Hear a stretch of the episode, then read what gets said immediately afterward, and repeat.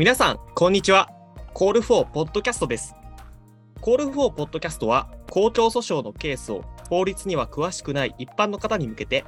原告の方や弁護士の方をお招きして、分かりやすく解説していただき、訴訟に対する思いを話していただく企画です。秋も深まり、肌寒い日が続きますが、皆さん、いかがお過ごしでしょうか？今回のポッドキャストも、通勤中や家事の合間など、気軽に聞いてみてください。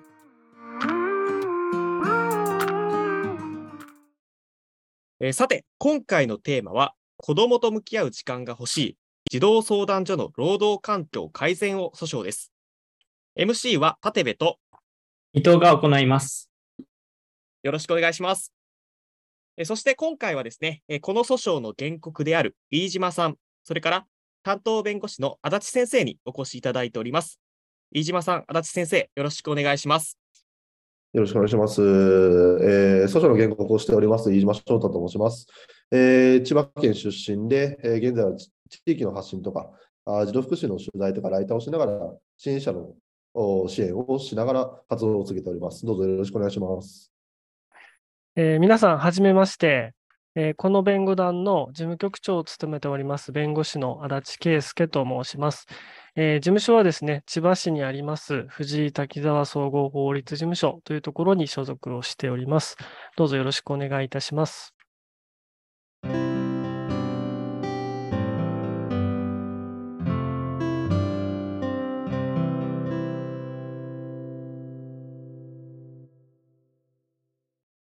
はい、えそれではですね、えまずはじめに、この訴訟の概要について簡単にご説明します。原告の飯島さんは、児童相談所の児童を支える仕事がしたいと志し、児童相談所職員となりました。しかし、入庁した児童相談所では、十分な研修を受けることができなかったり、長時間の労働が常態化していたりしました。こうした状況の中で、飯島さんは子どもたちと向き合うことができない苦悩から、休職、そして退職を余儀なくされました。飯島さんはこのような経験から、児童相談所の労働環境について問題提起をし、職員が児童一人一人と十分に向き合える環境が整うことを目指して、残業代の支払いと長時間労働による慰謝料の支払いを求めて裁判を起こしました。それではまず原告の飯島さんにお話を伺っていきたいと思います。えーまずですね、今回の裁判についてお話を伺う前に、えー児童相談所がどのような機関なのか教えていただけますでしょうか？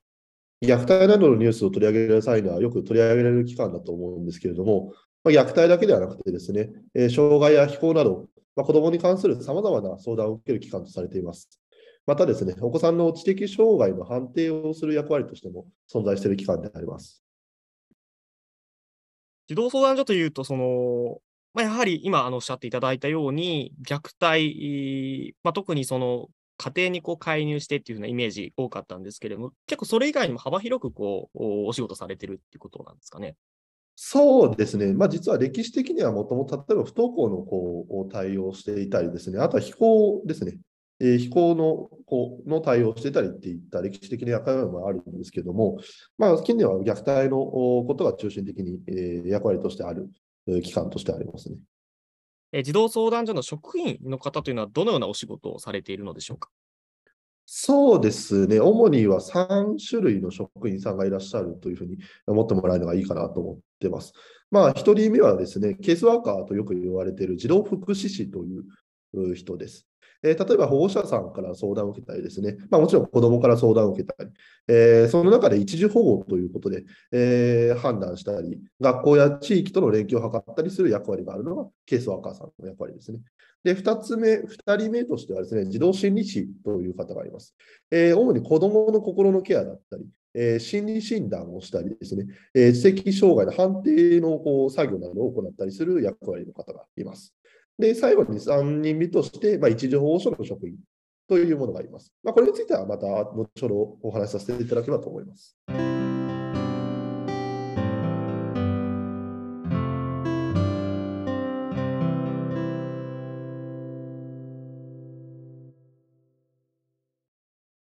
それでは、ここからはですね、えー、担当弁護士の足立先生にですね、えー、児童相談所の職員の働き方、一般の問題でありますとか、えー、足立先生のこの訴訟との関わりについて、えお聞きしたいと思います。え今回の訴訟はですね、え児童相談所職員の働き方を問題にしています。そこで、その児童相談所の職員の方の働き方というのが、ま実際にどのようなものなのか、どういった状況なのかについてですね、統計的なところで教えていただければと思います。はい。あの、もちろん、児童相談所によって働き方、その過酷さというのはいろいろあるかと思うんですけれども、一般的にはですね、いろいろ過酷なんじゃないかというのが、いろんな報道等でも指摘されているところです。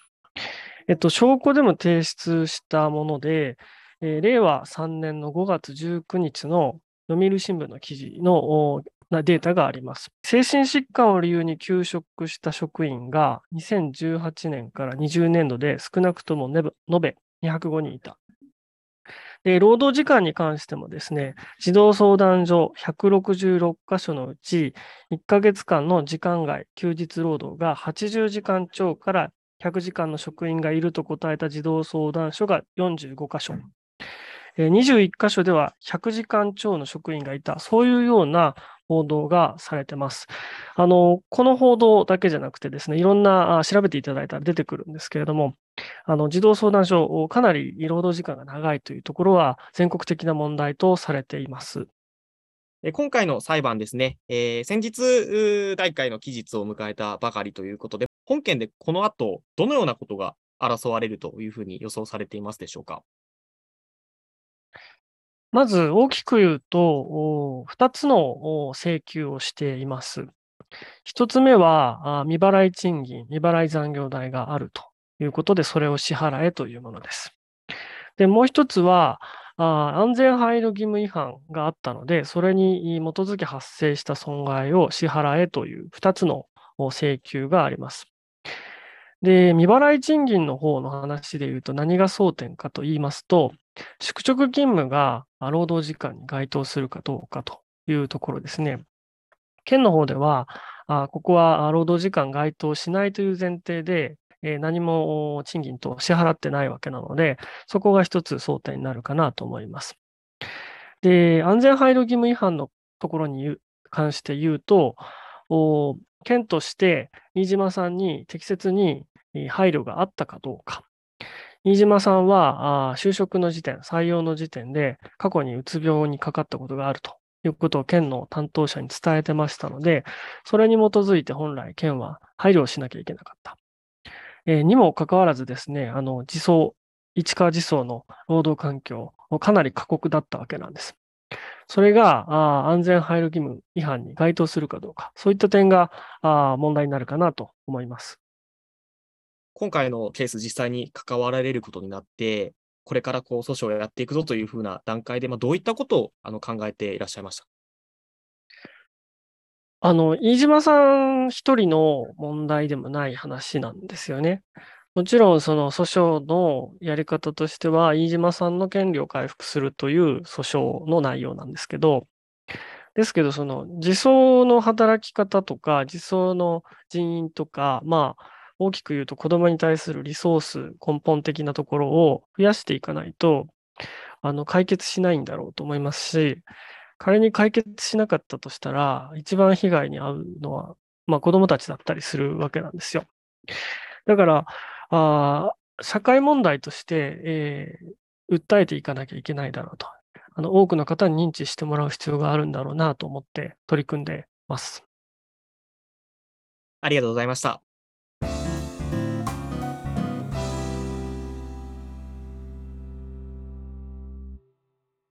ここからは MC 立部に代わって、私伊藤が原告の飯島さんに児童相談所での働き方や今回の裁判に対する思いについてお話しいただきます。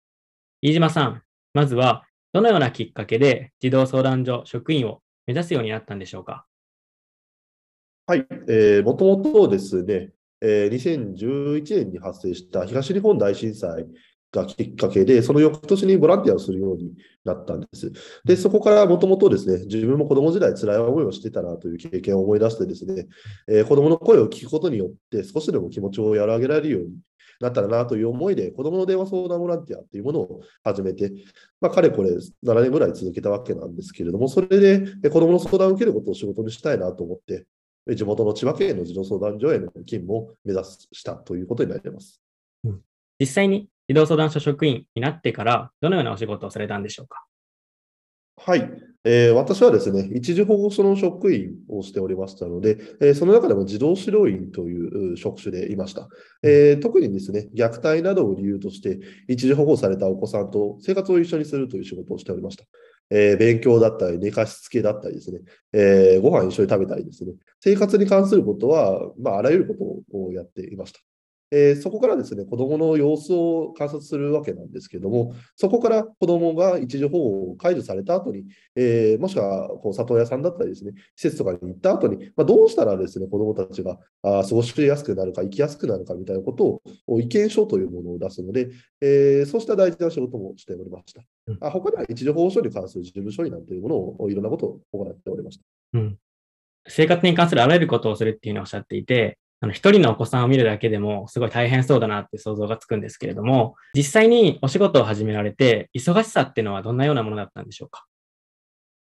そうですね、時間だけで見るとですね、給料明細とか後ほど振り返ってみたんですけれども、お例えば4月の当初だと、まあ、大体残業は60時間ぐらいあったのかなと思ってます。で、さらに5月ぐらいになると80時間、6月になるとそれ以上100ぐらいあったんじゃないかなと思っておりますけれども、まあ、実際働き方としてもですね、休憩時間がなかったりですね、夜間勤務時間帯は休憩時間とされていたわけなんですけれども、まあ、実際には子どもたちの、先ほどあのおっしゃっていたように、えー、教室の前の廊下で、えー、布団を敷いて寝ていたのでですね、かなり休憩が取れないような状態でした。廊下で布団を敷いて寝るっていうのはちょっと考えられない職場環境だなっていうふうに思いますね。入庁前に思い描いていた児童相談所のイメージと実際に働いてみて感じた児童相談所とでギャップはありましたか？そうですね。えっ、ー、と、二つの面からギャップがありました。えっ、ー、と、一つは職員としての面と、えー、もう一つは子供のケアに関する面ですね。えまあ、一つ目の職員としての面なんですけども、やはり、こう、傷ついたお子さんがあいる可能性がある一時保護所でしたので、もっともっと研修とか、もしくは職員さんが一緒について、えー、伴走して何か教えてくれることが充実している場所なのかなと思ってました。はい、で、なんですけれども、実際にはですね、まあ、入庁の翌日、4月1日の翌日から勤務が始まってですね、えー、一時保護所の研修は一切その後もなかったわけです。で、先輩がついてくれるかというと、そうでもなくてですね、えー、基本的には先輩がやっている姿を見て、真似て、見よう見まねでやるということが中心でした。仮に例えば何か行事のことだとか教わったりする時もあったんですけれども、一回教わったら自分でできるようにしてねえなっていうことを何度も言われていたので、なかなか先輩自身もその一緒について教えることができる時間っていうのも割くことが難しいんだなというふうに感じました。で、二つ目のですね、えー、子供への対応、ケアについてですけれども、これがすごく衝撃でしたね。本当に衝撃的でした。もともとね、子供の話をきたいと思って始めた仕事だったんですけれども、まあ、先輩からはむしろ子供の話は聞かないでくださいって言われたんですね。で、その理由は、なんか、つけ上がるからとか、調子に乗るからとか、要求が多くなるからってことを理由として、えー、おっしゃられてたんですね。まあ、それがなんかショックだったんですよね。それが、そこを子供の話を聞くことから、やはりケアにつながるかなと当時思っておりましたので、まあ、ただ、実際どうかというとですね、当時一時保護所っていうのは、あの定員の2倍、3倍という子供たちがおりまして、やはりそうした余裕がないところからそういうお話が出たのかなと思っております。で、だからこの職員数もやはり足りないわけですね。で、その結果ですね、なるべく少ない職員で、え子どもたちを管理、指導するために、え多くのルールが一時保護所には存在しておりました。例えば、あサラダに、えー、マヨネーズとドレッシングの両方かけたいんだっていう子どもたちがいたわけですね。で、私なんかも、まあいいだろうと思ってかけてもらったんですけど、そしたら、あそれを見た上司からですね、何やってんだとえそのことしてないだろうというふうに、まあ、怒られたわけですね。えー、やはり職員自身もですね、余裕がないんだと思う。職員としてはですね、え子供のためって思っている人が大体でしたね。で、むしろですね、現状こうした対応しかできないんだっていうことを、こうなんか無力感とか感じながら現場にいるんだなということをすごく私も痛感したというのが、あこのギャップという話ではありますね。すみません。あの、ちょっと今のお話に関連してちょっとお聞きしたいんですけれども、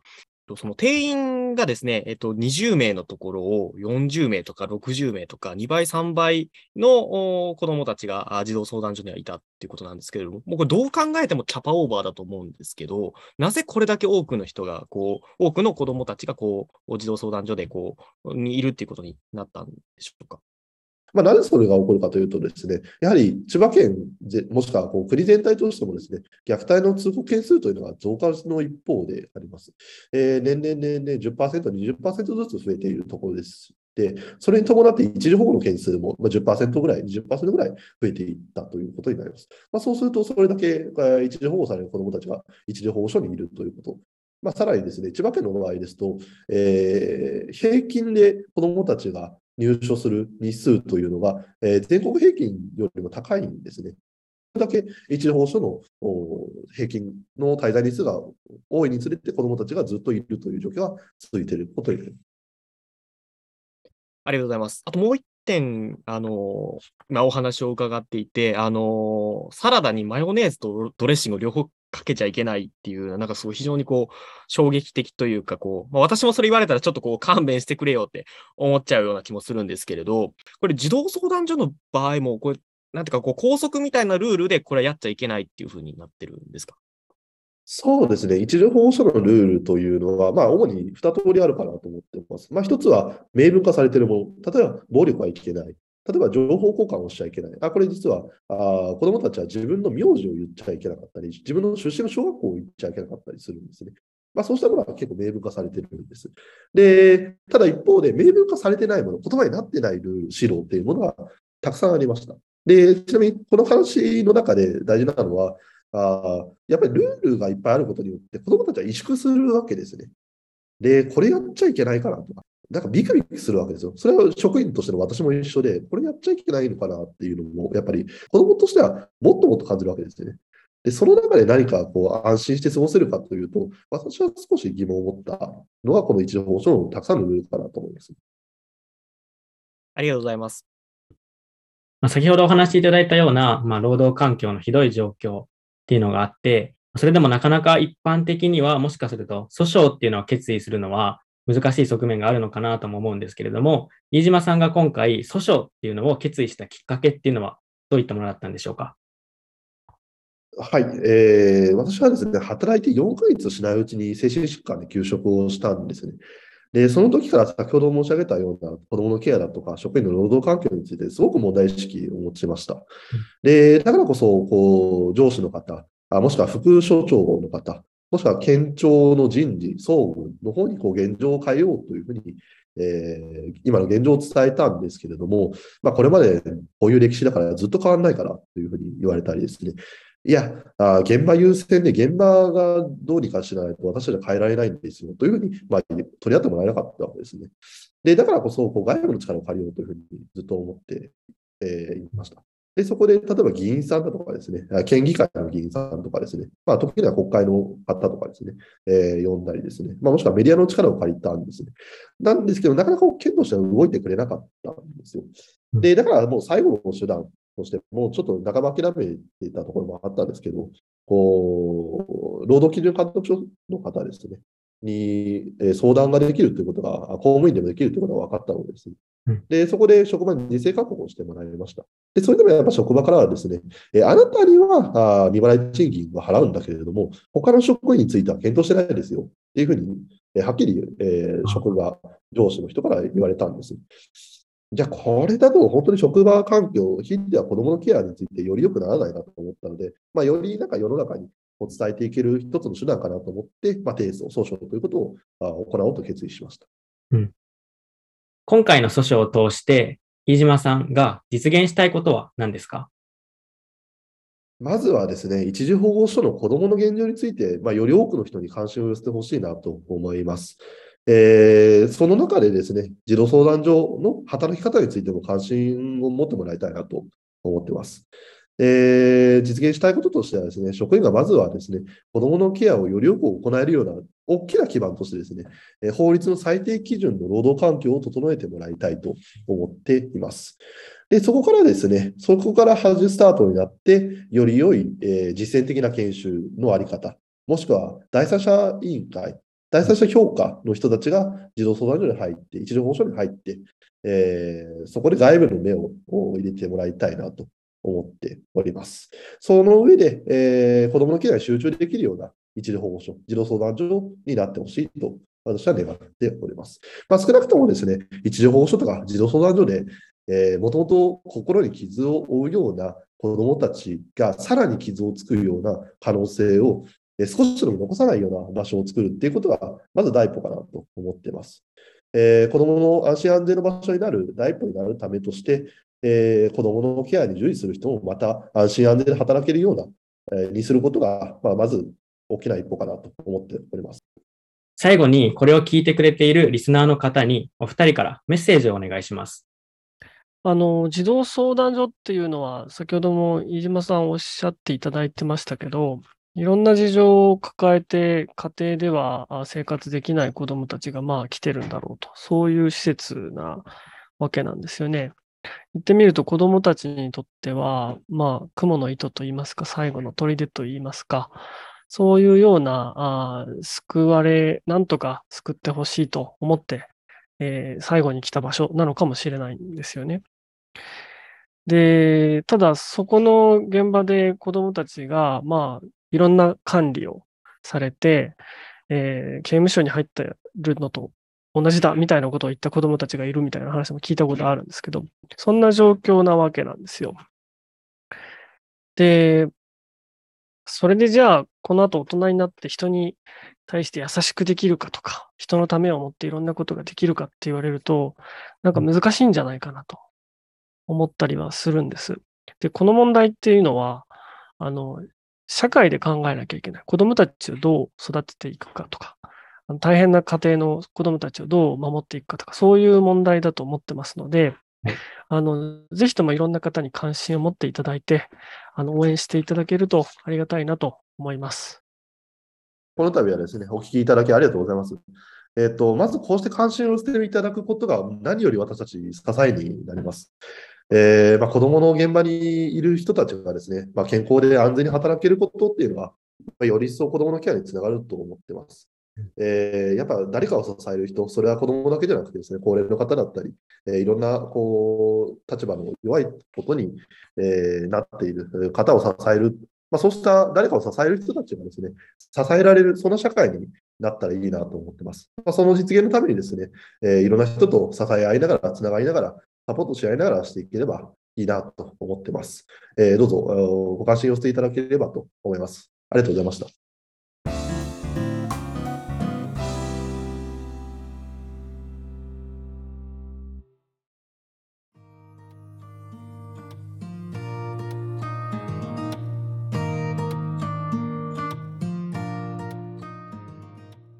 本日はそろそろこの辺にしたいと思います。様々な理由で児童相談所にやってくる子どもたち。子どもたちを守るべき児童相談所で子どもと向き合う時間が取れないっていう矛盾した現状がよく伝わったのではないでしょうか。今回のケースを通して児童相談所の現状が広く知られ、状況が改善されるように、リスナーの皆様もぜひこの問題に引き続き注目していきましょう。訴訟費用のサポーターも募集しています。コール4のウェブサイトでぜひケース詳細をご覧ください。それでは、飯島さん、荒地先生、本日はありがとうございました。これからも、ポッドキャスト定期的にやっていきたいと思いますので、ご意見、アドバイスお待ちしています。Twitter など SNS で反応いただけると嬉しいです。また次回、ポッドキャストでお会いしましょう。